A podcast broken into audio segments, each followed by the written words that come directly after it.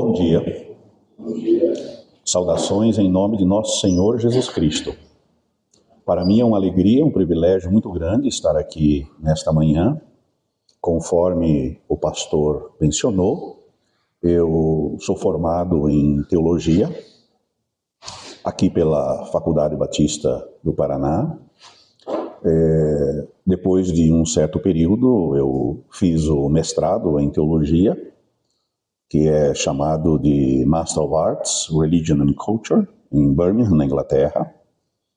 E depois eu retornei ao país é, e na Metodista, em São Paulo, eu fiz o doutorado em Ciências da Religião. É, atuei no pastorado em algumas igrejas, mais na forma de interinidade, porque é, sempre trabalhei na faculdade como professor, atividades administrativas, e depois de um certo período eu me tornei vice-diretor, onde trabalhei por oito anos na vice-direção e depois na direção. E atualmente eu sou agora só docente. Na verdade, neste momento eu estou em sabático, né, descansando até 2024, para retornar então à docência, tanto no programa do mestrado em teologia, quanto na graduação em teologia. Agora, essas coisas é, não são assim tão importantes, o mais importante é que nós estamos sob a graça de Deus. Se não for a graça de Deus, nada disso teria valor. Então, esses detalhes apenas é, é, complementam aquilo que todos nós temos em nossa vida, que é a graça de Deus derramada sobre nós. Se Deus não tivesse olhado por nós já desde antes da fundação do mundo, nada disso adiantaria. Então, é um privilégio estar aqui, Pastor Luiz, né? é, o pessoal aqui da igreja, é um bonito templo, né? parabéns. E estive uma vez ali na, na inauguração, na Betânia, né? Só me enviaram o horário errado, quando eu cheguei já estava terminando. Né? Mas vocês são madrugueiros, né? Escola dominical 9 h 15 da manhã, poxa, parabéns então, né? Por levantarem bem cedo no domingo. A compensação vem que à noite está mais livre, né? Vale a pena sim. Deus os abençoe. Eu gostaria de ler um texto que servirá de base para tudo aquilo que nós vamos trabalhar aqui nesta manhã. A primeira epístola de Paulo a Timóteo, capítulo 4, é um dos textos neotestamentários que descrevem uma questão problemática que sempre tem ocorrido na Igreja de Cristo Jesus desde o momento em que ela surge. Paulo luta bravamente contra os judaizantes nas igrejas da Galácia, aos Filipenses. Nós temos uma luta contra um pré-gnosticismo na igreja de Colossos, nas igrejas da Ásia Menor. Nós temos pensamentos diferentes daquilo que Jesus e os apóstolos estabeleceram desde o início, em que muitos cristãos eram ludibriados, enganados e levados por ventos de doutrina diferentes daquelas doutrinas e pensamentos que são essencialmente é, bíblicos. Vamos, portanto, ler o texto. Ora, o Espírito afirma expressamente que nos últimos dias, ou nos últimos tempos, alguns apostatarão da fé. Últimos dias ou últimos tempos. Esses dias minha tia perguntou para mim, é, meu sobrinho, você acha que nós já estamos nos últimos dias? Eu falei, minha tia, nós entramos nos últimos dias desde que Jesus pintou os pés aqui na terra. Como assim? Ué, quando Pedro, lá no Pentecostes, vai pregar, ele cita a profecia de Joel. E qual é a profecia de Joel? Acontecerá nos últimos dias, diz Deus, que derramarei do meu espírito sobre toda a carne. E logo depois ele vai dizer: E cumpriu-se esta profecia aos vossos olhos. Então, os últimos dias começam com o ministério de Jesus Cristo e efetivamente no dia de Pentecostes, com o derramar do seu espírito. Hebreus diz assim: havendo Deus antigamente falado aos pais pelos profetas de muitas maneiras, a nós nestes últimos dias nos falou pelo Filho. Hebreus capítulo 1. Essa expressão últimos tempos ou últimos dias é uma expressão técnica que se refere à implantação do evangelho, desde a implantação do evangelho até a segunda vinda de Cristo, a chamada parousia.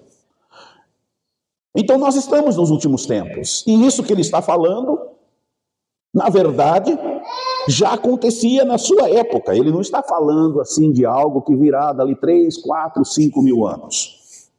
É algo que já ocorria. Alguns apostatarão da fé. Apostatar da fé aqui, ele não está falando da fé salvadora, da fé em Cristo a palavra fé, ela tem dois sentidos no Novo Testamento. Existe o sentido subjetivo, que é a fé, dom de Deus que nos foi dado, mediante a graça de Deus, pela graça sois salvos, mediante a fé, isso não vem de vós, é dom de Deus. Então, esta fé é uma fé interiorizada para crer no Cristo. Isso é dom de Deus. E existe a palavra fé no sentido objetivo, que é o corpo doutrinário, que é a confissão de fé no Cristo, é o código de doutrinas.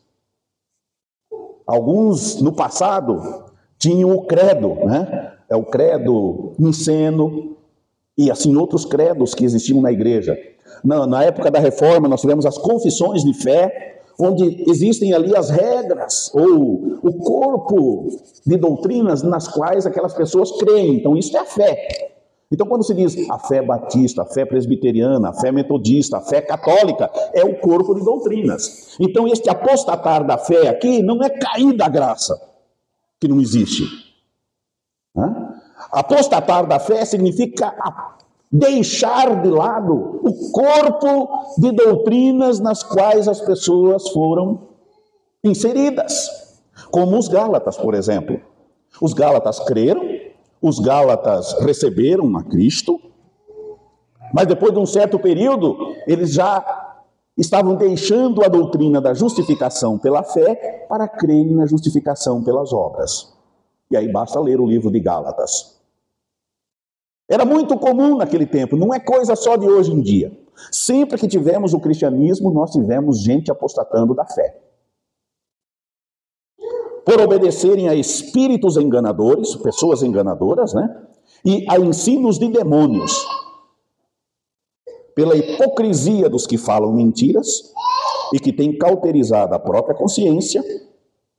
Aí ele vai dizer algumas coisas que ocorriam ali na região em que Timóteo estava inserido, em que ele era presbítero, ou bispo, ou pastor daquelas igrejas, naquela região. Então, o que, que estava acontecendo? Pessoas que proibiam o casamento e exigiam abstinência de ter determinados alimentos que Deus criou para serem recebidos com ações de graças pelos fiéis e por quantos conhecem plenamente a verdade. Claro, nos vários grupos religiosos, nós temos dogmas, doutrinas, pensamentos, e todo mundo diz que estão é, embasados na Bíblia. Agora, será que realmente tem aquela doutrina, aquele ponto de vista embasado na Bíblia mesmo? Ou é uma produção? Da mente das pessoas, da emoção, das suas experiências. Nossos, nossas ideias, nossos pensamentos são bons, mas não são totalmente confiáveis. Nossas emoções são boas, mas não são totalmente confiáveis. Nossas experiências são boas, mas não são totalmente confiáveis. Elas só podem ser confiáveis, tanto as nossas emoções, quanto as nossas ideias, quanto as nossas experiências, elas só podem ser confiáveis se estiverem embasadas na palavra de Deus. Os bereanos, lá em Atos dos Apóstolos, eles conferiam se o que Paulo estava a pregar era realmente o que estava no texto bíblico. A Bíblia daquele tempo, lógico, né, que era o Antigo Testamento. Por conseguinte, tudo que aparece nós temos que contrastar com a Bíblia. E hoje em dia, as pessoas têm determinado carisma, aqueles que propagam pensamentos têm determinadas ideias que parecem ser verdadeiras, mas são semelhantes aos fakes que nós recebemos todo dia nos grupos. O que eu recebo de fake, e diz que é comprovado, diz que é verdadeiro, aí você vai ver, não é nada daquilo. Alguém criou, alguém colocou, e aquilo começa a ser considerada uma verdade, mas é fake. Alguém já disse que uma mentira falada mil vezes se torna uma verdade. Como é que acontece na política, por exemplo? Para denegrir a imagem de alguém, inventa-se algo, e aí começa-se a falar e a publicar, e as várias pessoas começam a repetir, a repetir, a repetir, que daqui a pouco aquilo vira uma verdade, todo mundo acha que é uma verdade. E não é mais do que uma bela mentira não existe, né? Uma malvada mentira. Assim acontece com relação às questões religiosas. Muitas pessoas estão enganadas. E muitas pessoas estão sendo cotejadas, ludibriadas por algumas seitas. O que é uma seita? Bom, a palavra seita vai ter sentidos diferentes, depende da ciência a qual se fala. Por exemplo, na sociologia significa uma coisa, né, qualquer grupo que sai de outra é uma seita, porque é uma quebra, é uma cisão. Na filosofia, seita vai ser uma outra coisa, mas na teologia e na religião, seita é um grupo religioso que diz ser cristão, que diz seguir a Bíblia, e até parece, mas ao se olhar as suas crenças, naquilo que é básico, naquilo que é fundamental, falha, foge daquilo que é doutrinariamente básico nas Escrituras. Uma seita ela quebra os elementos básicos da fé cristã. Nós temos ideias, crenças e doutrinas que são básicas, temos outras ideias que são secundárias, são importantes, mas não são essenciais para a salvação e para a vida cristã. Batismo, por exemplo. Né? Há grupos cristãos que batizam por aspersão, outros por imersão, e fica aquela discussão toda. Isso não é essencial para a salvação. Mas, por exemplo, crer em Cristo Jesus, crer que a salvação é pela fé, doutrina da Trindade, Jesus como Filho de Deus, Espírito Santo como uma pessoa da Trindade. Isso é básico, isso é fundamental. Se uma pessoa crê que a salvação é pelas obras, furou um dos princípios básicos da fé cristã. É uma seita. Agora se batiza por aspersão, por imersão, dá um banho de balde na pessoa. Quer dizer, nós sabemos qual é o correto, mas isso não é fundamental, isso é secundário. E existem elementos terciários que tanto faz quanto tanto fez se o pastor usa barba ou não usa, se usa óculos ou não usa, se é calça jeans ou é calça. Bom, no meu tempo lá passado era calça de tergal, né? Não sei como é que é, se fala hoje. Algodão, bom, algodão todos eles são, né? Mas se usa cinto não usa, se está combinando sapato com, com, com o cinto ou não, isso é coisa. Né? Se corta o cabelo um pouquinho ou bastante, ou se deixa crescer, isso é terciário. Nem secundário é. E como tem gente que briga e arruma confusão por causa dessas coisas. Já vi igreja brigar se o suco tem que ser, o, o, a ceia ali tem que ser suco ou se tem que ser vinho. Isso é terciário. Claro, há uma questão higiênica e há uma questão sanitária, né? É, que dependendo do país, né, o vinho é, é problemático. Em outros lugares, vinho é que nem água.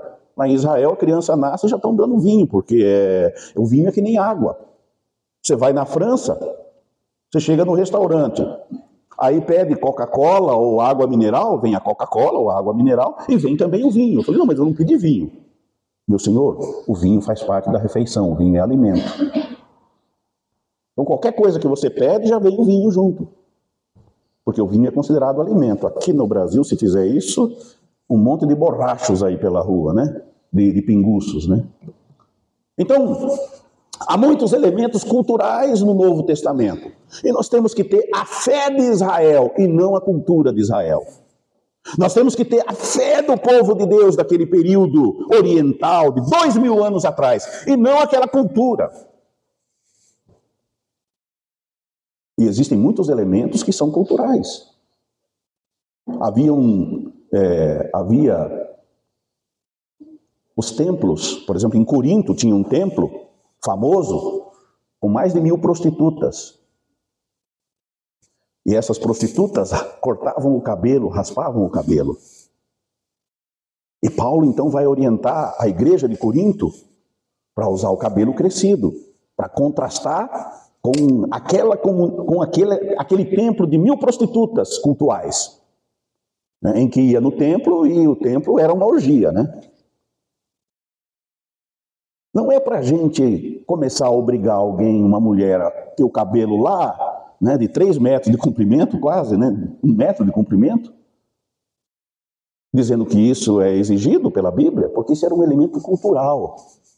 Em nenhum outro local Paulo exigiu aquilo. Mas isso era uma circunstância corintiana, de Corinto. Agora, como que uma pessoa ingressa em uma seita? Quem que é vulnerável a ponto de fazer parte de uma seita? Qualquer pessoa pode ser convencida a entrar em uma seita. Ricos, pobres, boa formação acadêmica ou não, idosos, jovens, religiosos, até ateus. Qualquer pessoa pode entrar em um grupo religioso que seja uma seita. Mas há pessoas que são mais propícias a fazer isso. Quem são essas pessoas? Intelectualmente confusos em relação a assuntos bíblicos e religiosos. Pessoas confusas, pessoas que não têm instrução. Por isso que a gente precisa estudar a palavra de Deus. Por isso que a gente tem que vir à escola bíblica dominical. Por isso que a gente precisa fazer os grupos de estudo bíblico. Porque nós não podemos ficar confusos. A Bíblia diz: aquele que nele crê não será confundido. Mas precisamos do alimento. A pessoa acha que está sendo alimentada lá na seita.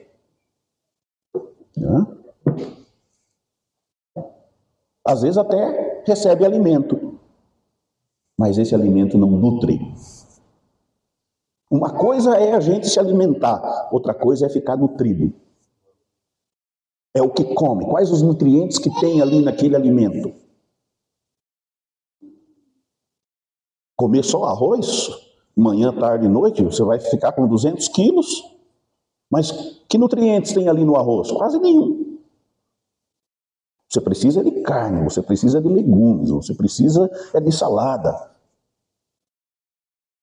Comer só arroz não adianta. O pão, o pão, o pão, o pão, o pão. Alimento é uma coisa, nutrição é outra. E às vezes a pessoa está sendo alimentada, mas só come aquilo.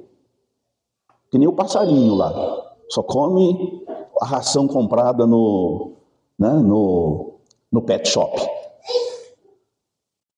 Pessoas desiludidas com a vida e a sociedade. Não deu certo na vida, alguma coisa, frustrou-se. Então está desiludido com tudo. Aí é uma facilidade para ingressar em uma seita.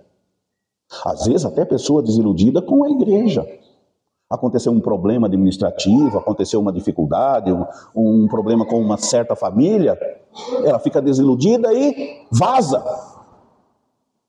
E é um passo, porque as seitas estão à espreita, esperando, aguardando. Pessoas que têm necessidade de verdadeiras amizades e apoio. Esses dias eu recebi um telefonema. Ah, eu sou do, do grupo tal, eu sou o elder tal. Bom, agora você já sabe que grupo que é, né? Do elder tal. Eu estou convidando você para assistir a ceia aqui na, na... Aí coloquei meu colarinho clerical, fui lá, né, tal. Aí eu falei, eu estou aqui, vim falar com o elder tal, que ele me convidou para eu celebrar a ceia. Como assim? Não, mas a ceia, eh, já tem pessoas que vão ministrar. Não, mas ele me convidou para. Aí mostrei para ele o WhatsApp, né? Não sei de onde que esses caras conseguem. Bom, hoje em dia pagando, né? Você consegue tudo, até o CPF, até o número da conta, quem sabe até a senha. Né? Os caras conseguem. Aí mostrei para ele e falei: tá aqui, ó. Não, não, mas aqui é para você assistir. Não, mas tem um problema de crase aqui. Você tem um problema de crase. Uma coisa é assistir à ceia, outra coisa é assistir à ceia. Então, um convite que me foi feito foi para eu assistir à ceia, para eu celebrar. Não é para você olhar. Então tá bom. Então vou olhar. Mas se eu sou uma pessoa carente e tal, vou lá, me receberam bem, me deram café, conversa boa, né? amizades. Se eu sou uma pessoa que não tem amigos, imagine o pessoal que sai de uma cidade e vai para outra, chega numa cidade grande, não tem ninguém, não conhece ninguém. Se cair numa seita, fica. Porque há amizades, há apoio. Pessoas que não têm definido o seu propósito de vida. Você tem um propósito de vida definido? Então você não vai ser presa fácil. Mas se não tem um propósito de vida definido que vai conforme a vida te leva, deixa a vida me levar, a vida leva eu, nessa filosofia, você pode cair num grupo desses. Por que, que alguém entra em uma seita? A pessoa entra porque ela satisfaz as necessidades psicológicas de pessoas com personalidade fraca, facilmente manipulável. Ser uma pessoa manipulável até que ponto você é uma pessoa manipulável? A seita também pode ser atraente pela rigidez moral e demonstração de pureza. Nossa, você chega ali, é uma pureza, mas tudo é fake, viu? Se você começar a conviver com elas pessoas, aquelas pessoas, na casa delas, no trabalho delas, no dia a dia, não é tanta pureza assim, não, não é tanta rigidez moral, não. Ali é tudo beijo daqui, beijo dali, é, irmão aqui, a paz não sei do que dali e tal, mas convive com a pessoa para ver.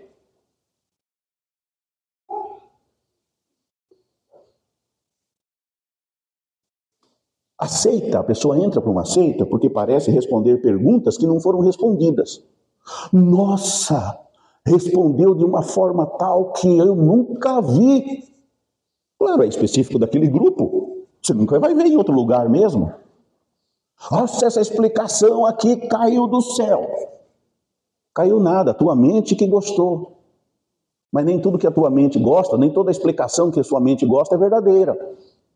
Você tem que contrastar com a palavra de Deus. Veja só como a gente é enganado.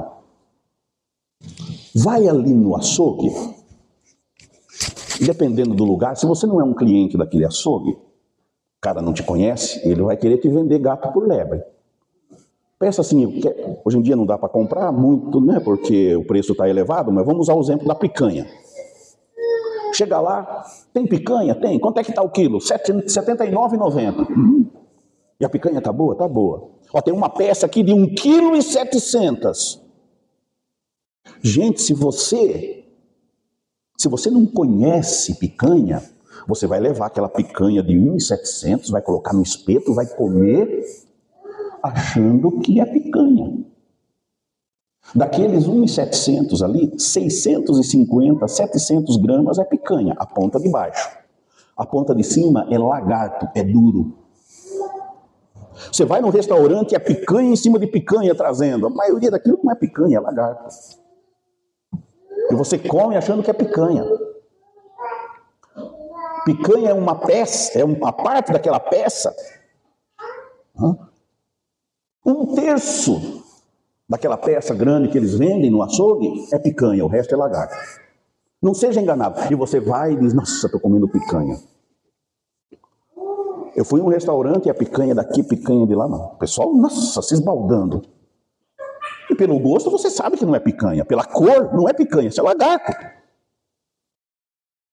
Aí eu perguntei para o garçom: qual é o, quando que vocês servem picanha de verdade? Aí o garçom disse assim: Olha, no meio de semana não tem picanha de verdade. Picanha de verdade é só no sábado e domingo. Mas quando ele vem, ele passa picanha, picanha. Para enganar, para ludibriar, para justificar o preço do cara. Outra coisa é aquele cachorrão, o hot dog da esquina.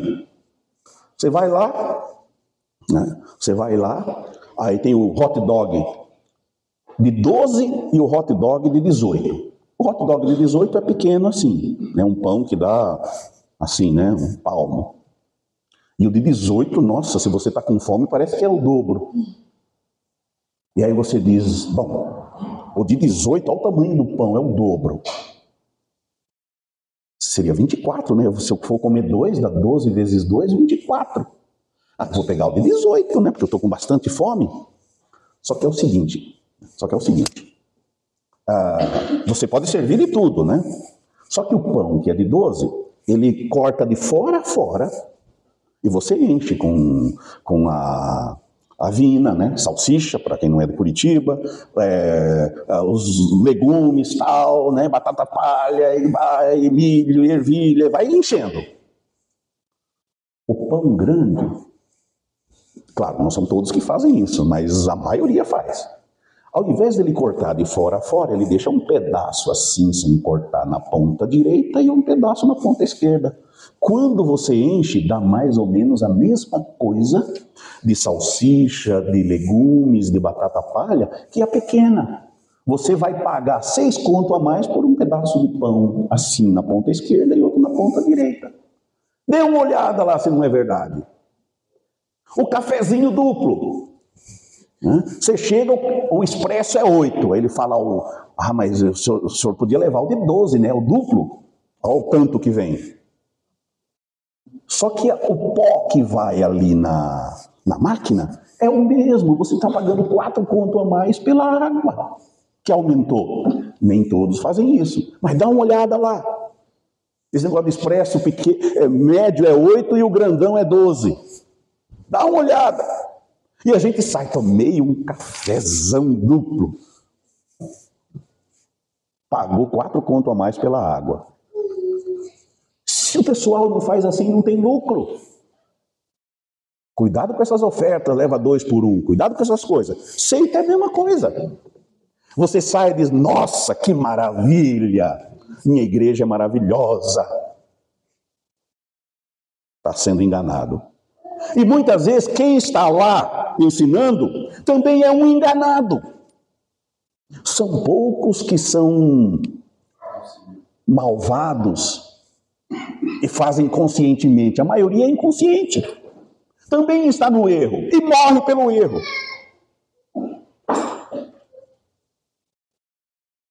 Qual é o perfil do líder de uma seita? Frequentemente carismático, porque se não for carismático, não arruma seguidores. Nossa, o cara é bom, hein? tem um carisma, prega que é uma maravilha. Ué, Marcião também pregava que era uma maravilha, um grande herege do segundo século. Os judaizantes Pregavam que era uma maravilha, porque diz, os crentes de Corinto diziam que Paulo era um péssimo pregador, porque os cabras que chegaram agora eles são maravilhosos. Pregam que é uma beleza. Tanto que convenceram os corintianos. Os gálatas também. Paulo não é pregador dele. O Paulo pregou, devia ser tão enfadonho, porque o cara dormiu, caiu no chão, quebrou o pescoço. Um bom pregador batista, né, o presbiteriano. Paulo foi acusado de ser um péssimo pregador. Então, esse negócio de ser carismático e fazer. O cara tem um milhão de seguidores na rede social. Ué, quantos pervertidos não tem? Dois milhões, três milhões? Isso não é justificativa, isso não é razão. Nossa igreja nasceu ali já tem 3 milhões de seguidores, a igreja de membros. A igreja de Satanás também tem muitos seguidores. O islamismo também tem muitos seguidores. Isso não é justificativa, isso não é motivo plausível. Então é um líder carismático. Às vezes recebe uma revelação especial de Deus, visões, manifestações. Aí que é o problema, o cara diz ali: Deus apareceu para mim, Deus, Jesus Cristo e o anjo Gabriel, me falaram isso, isso e aquilo. Não tem como eu desmentir o cara. Não tem como nenhum seguidor desmentir, porque como é que nós vamos desmentir uma visão? Ele não pode provar, mas eu também não posso desprovar, desconsiderar. Reivindica ser a encarnação ou de um anjo especial, ou é o mensageiro de Deus, é um profeta, é designado por Deus para uma missão extraordinária, reivindica ter habilidades especiais como curas, milagres e exorcismo.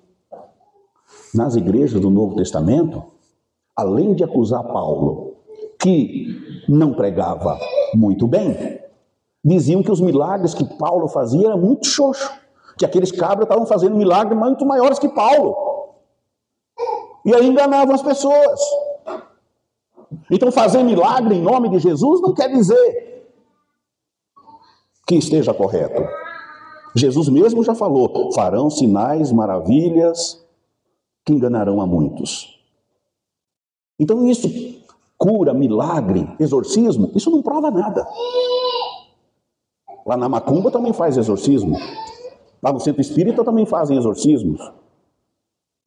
No islamismo também se faz exorcismo. No Buda também se faz exorcismo. Em todas as religiões se fazem exorcismos.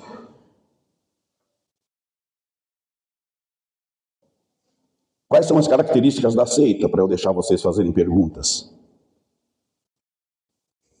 Bem, elas têm outra fonte de autoridade além da Bíblia. Olha, essas características aqui não significa que uma seita vai ter todas elas. Tá? Ela vai ter duas, três, quatro dessas características. Eu vou enviar esse material aqui para o pastor e depois ele pode socializar com vocês, tá? É um resumo apenas. Elas têm autoridade, fonte de autoridade além da Bíblia. É a Bíblia e o livro de Mormon. É a, é a Bíblia e os escritos de Ellen Goldwhite. É a Bíblia e os materiais de Joseph Smith.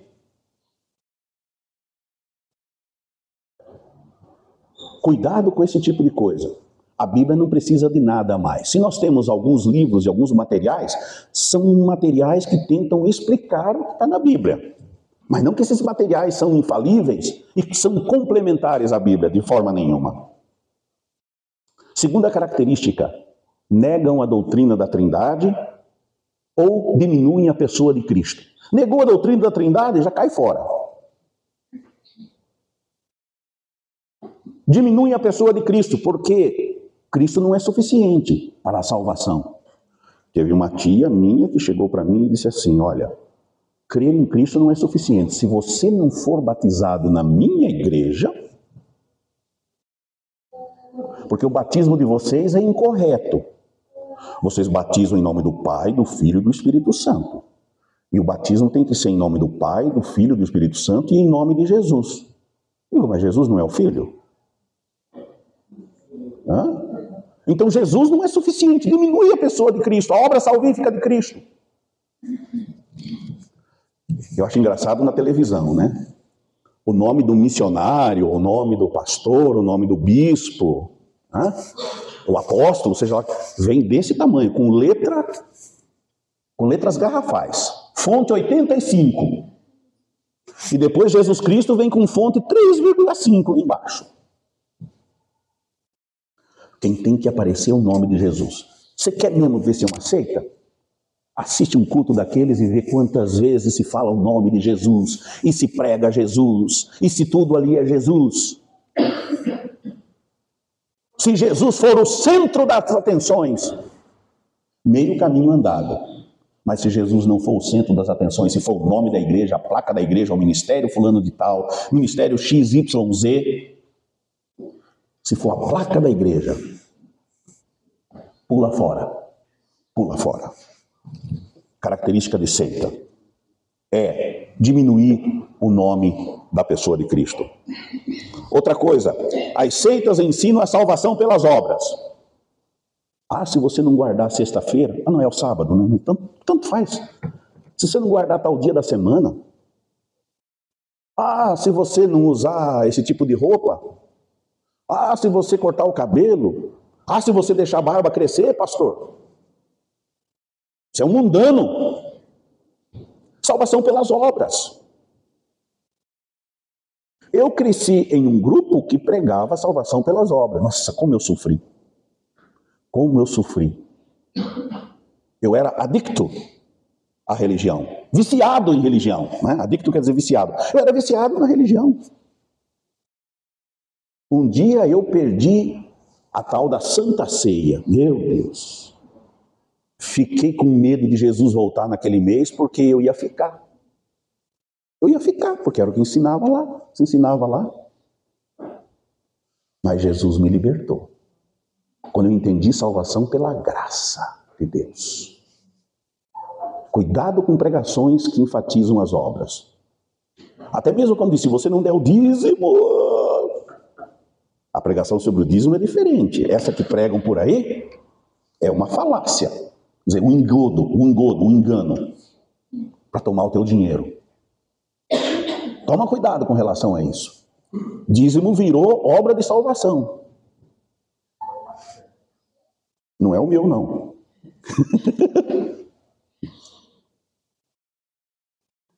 As seitas são exclusivistas quanto à salvação.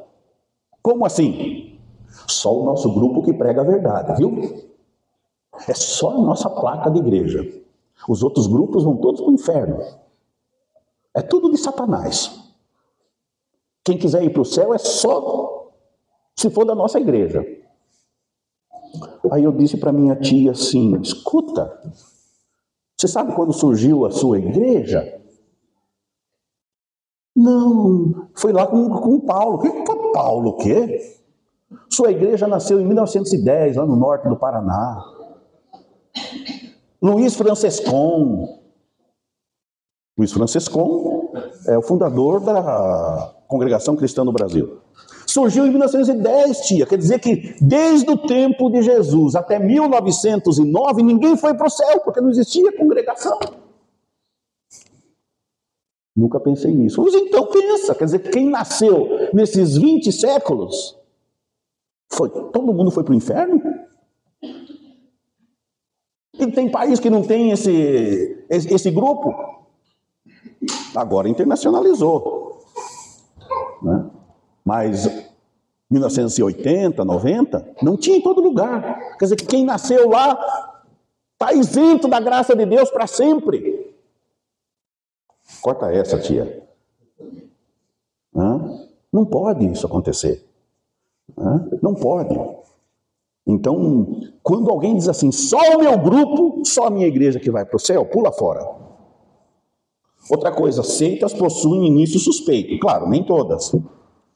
Mas dê uma estudada na origem dos mormons, dê uma estudada no início dos testemunhas de Jeová, dê uma estudada no início dos adventistas. E você vai ver. Os caras marcaram a data da volta de Cristo, venderam as propriedades, preço de banana e ficaram lá. Só que Jesus não se vestiram todos de branco, Jesus não apareceu. Até hoje não veio. Aí não, mas é porque a gente errou, a gente fez pelo calendário é, judaico, tem que ser pelo calendário babilônico, porque o livro das 2.300 tardes e manhãs é, foi feito no calendário babilônico, então vai ser daqui a um ano. De novo se vestiram de. Aí juntou mais gente ainda, porque a mentira junta muita gente. O medo. Se você não vir para o nosso grupo, você vai ficar. Você vai ficar com o capeta. A religião usa muito medo. Você é cristão por medo ou você é cristão por alegria, por prazer? Tira o medo da sua vida. Deus não quer ninguém com medo. O nosso o espírito que Paulo fala, né, o espírito de Deus não é de temor, não é de medo.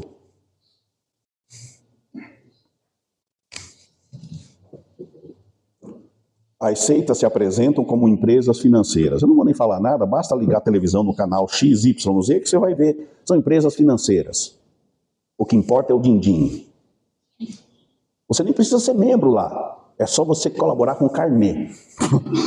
é só você colaborar com o carnezinho. Pronto. É movido a dinheiro. É como diz Pedro, que os heréticos farão de vós negócio. Tem muita gente abrindo igreja porque é uma empresa, dá dinheiro, dá lucro.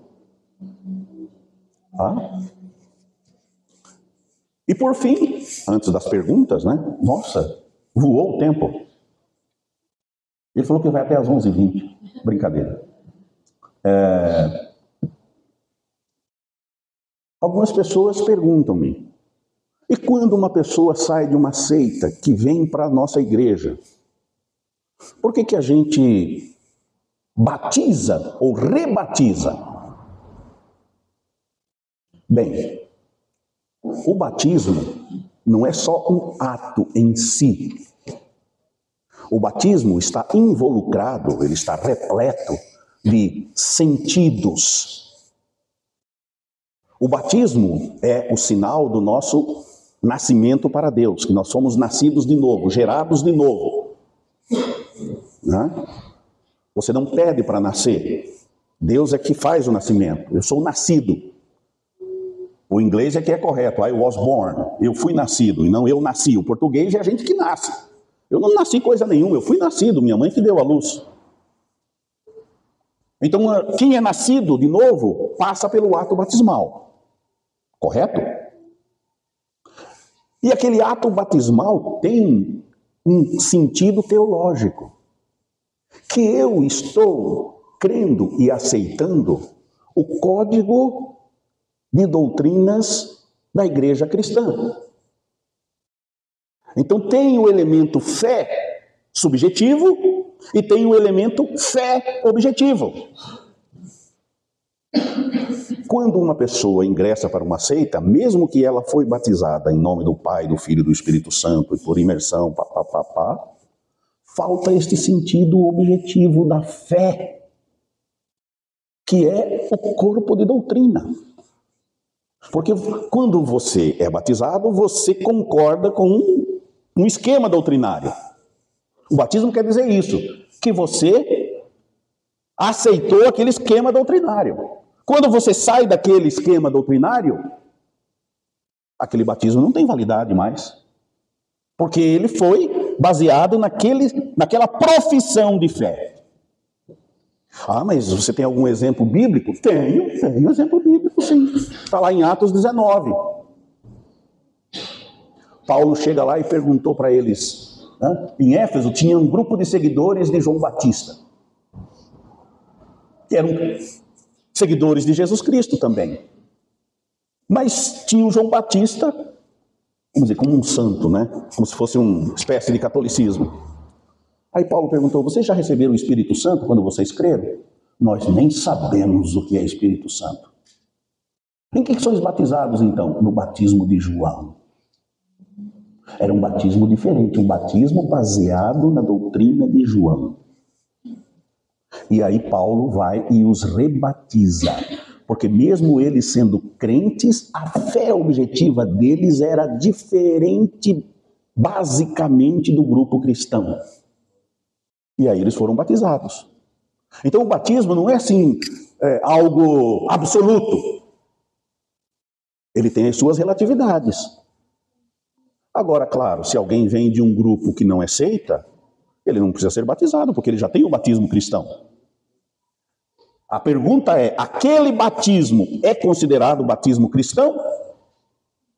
Se sim, não é preciso rebatismo. Ser batismo não é rebatismo, não precisa ser batizado.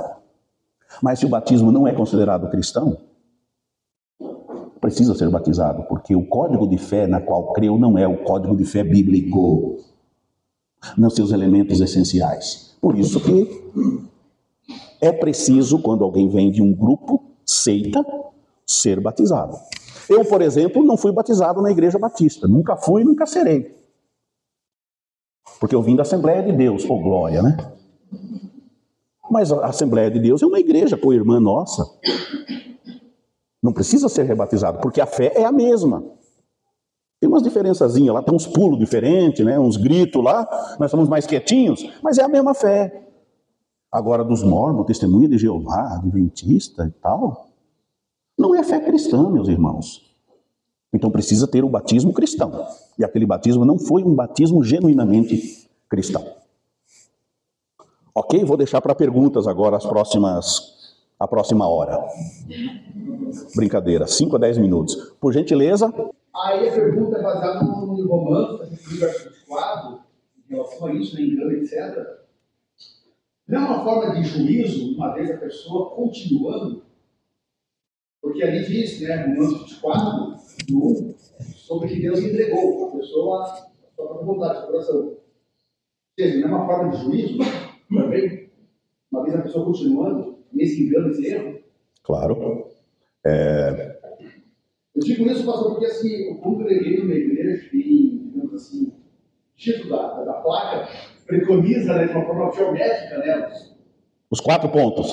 Então, os quatro projetos. E eu ouvi testemunho de pessoas dizer que dinheiro apareceu na conta. Como? Dinheiro apareceu na conta. Valores X, etc. Tal.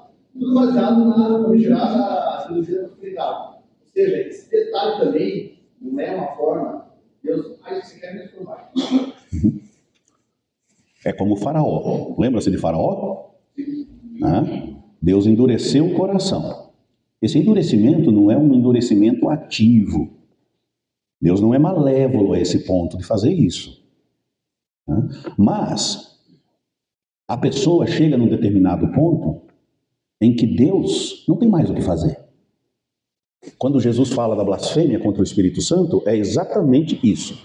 Aqueles fariseus e aqueles escribas chegaram a ponto de saber que Jesus Cristo era enviado de Deus, que Jesus Cristo é filho de Deus, que ele expulsava demônios pelo Espírito de Deus, e começaram a negar aquilo conscientemente.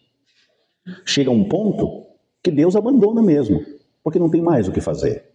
E até mesmo Deus ensina, Jesus ensinou, dizendo: não dê pérola aos porcos. Mas não é uma entrega de forma ativa, absoluta. É que a pessoa está com o coração tão empedernido, está tão mergulhado naquilo, que não tem mais o que fazer. O Espírito Santo pode falar, agir, mas não adianta mais. E aí, Deus não vai é, atuar em alguém que está peremptoriamente rejeitando a sua verdade. Então é uma espécie de juízo, porque há várias formas de juízo na Bíblia e há várias formas de juízo na vida de um indivíduo. Deus entrega mesmo e aí a pessoa é, continua escrava. Né? A pergunta, uma das perguntas que a gente tem de fazer é a seguinte: no grupo em que eu estou, eu sou escravo ou eu sou livre? Paulo diz: foi para a liberdade que Cristo nos chamou. Se você é escravo, como se você fosse viciado em álcool, drogas, sexo, e fica ali embaralhado, emaranhado e não consegue ser livre, ter paz na consciência, vivendo em servidão, pula fora. Venha celebrar conosco aqui às 9h15 da manhã, todo domingo de manhã, porque aqui você é livre. É para a liberdade que Cristo nos chamou. Então, percebe? Deus não quer ninguém ali se arrastando. Um escravo e levando paulada toda hora. Tem gente que vive pensando assim, é, que vive numa luta. Né? De um lado está Deus, de outro está o capeta. E a pessoa está aqui no meio. Se ele obedece a Deus, vem o capeta e dá-lhe a cacetada. Apronta para cima dele. E se ele faz alguma coisa que interessa o capeta, aí vem Deus e dá-lhe um e a pessoa fica ali no meio da dita batalha, né? E fica ali, fica ali, apanhando dos dois lados. Gente, que vida é essa? Que cristianismo é esse? Que fé é essa? A fé que vence o mundo é a fé cristã, é a fé no Cristo.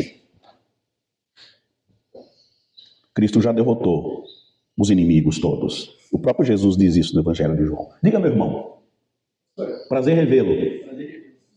Alguns de nós têm alguns familiares que estão inseridos no meio São pessoas caras para nós, nós amamos. Qual deve ser a nossa postura ao abordar essas pessoas? É, eu tenho parentes de vários grupos assim. Um, uma família de tios e primos, eles acreditam é, que teve um último profeta que foi um tal de Brahma, mas não é a Brahma cerveja, é um outro Brahma, né? É, e, e, que quem não faz parte daquele grupo não vai para o céu. É uma igreja parecida com a, a, CCB, mas tem outros elementos ainda mais é, confusos. Estes chegaram no ponto, que eu vou ligar com a pergunta do colega, que eu já nem falo mais nada, não, porque não adianta. Né? É como aquele ditado da Idade Média: quanto mais a gente reza, mais assombração aparece. Né? Tem gente que não adianta. Mas eu tenho tio e primas, essa tia que eu mencionei, que falou para mim que se eu não batizasse lá e tal. As primas e primos que são filhos são muito diferentes, são atenciosos, gostam da palavra, gostam de dialogar, de conversar e dizem: Olha, eu estou aqui porque foi aqui que eu recebi a Cristo, mas eu sei que não é bem assim e tal. Então a gente vai conversando, vai dialogando. A gente tem que demonstrar amor, não ir lá para brigar, não para censurar, para dizer se vocês, porque aí a gente vai virar seita também. Se a gente diz, se você não sair daí e vier para cá, você vai para o inferno. Nossa igreja não salva. Mas não podemos ser iguais a eles. Discussão não adianta, só pioram as coisas. Existem momentos. E uma coisa que eu sempre gosto de dizer: quem está no controle é o Espírito Santo de Deus, e ele vai dar oportunidade. Ele vai dar oportunidade. E eu vou indo, eu vou indo, eu vou atuando. E se ele estiver me usando, vai falar com aquelas pessoas. Hã? Já tem alguém que, que veio. Não por, pelo, por minha fala apenas, mas por fala de outras pessoas da família. Hã? Mas é carinho, amor, dedicação e não atuar como eles fazem, porque aí estaríamos no mesmo ritmo. Ok? Deu a hora, quero devolver a palavra ao pastor. Muito obrigado.